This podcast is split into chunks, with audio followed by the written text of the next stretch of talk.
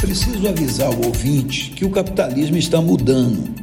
Hoje, os bens e serviços que as pessoas necessitam e que antes eram supridos por compras únicas e diretas estão sendo cada vez mais adquiridos de forma repetitiva, através da venda por assinaturas.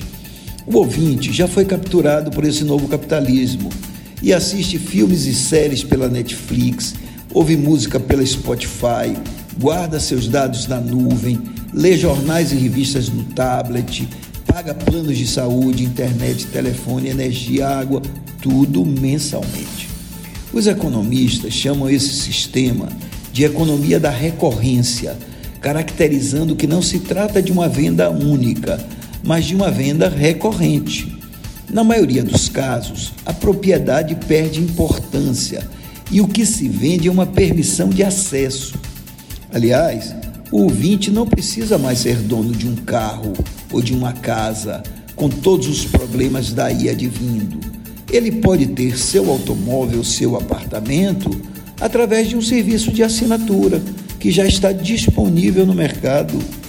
Mas a economia de recorrência não se restringe ao sistema de assinaturas. E o comércio varejista e as farmácias criaram um sistema monumental de cadastros para fidelizar o cliente, estabelecendo vínculos com profissões e conselhos e gerando descontos e promoções, cujo objetivo é trazê-lo de volta à loja. Tudo isso faz parte da economia de recorrência e beneficia as empresas, pois estabelece a garantia de faturamento, estabiliza o fluxo de caixa e acaba com o custo de manter grandes estoques. Para o consumidor, também parece ser mais vantajoso, pois ao optar pelo uso ao invés da posse e pelo fornecimento recorrente ao invés da compra única, ele economiza tempo, tem sempre o mesmo produto e transfere a manutenção para a empresa. Mas é mera ilusão.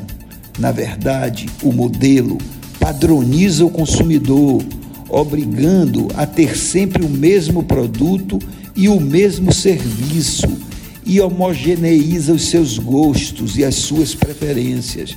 É tudo que o capitalismo sempre quis: transformar o ser humano em uma máquina que consome ininterruptamente e de forma previsível.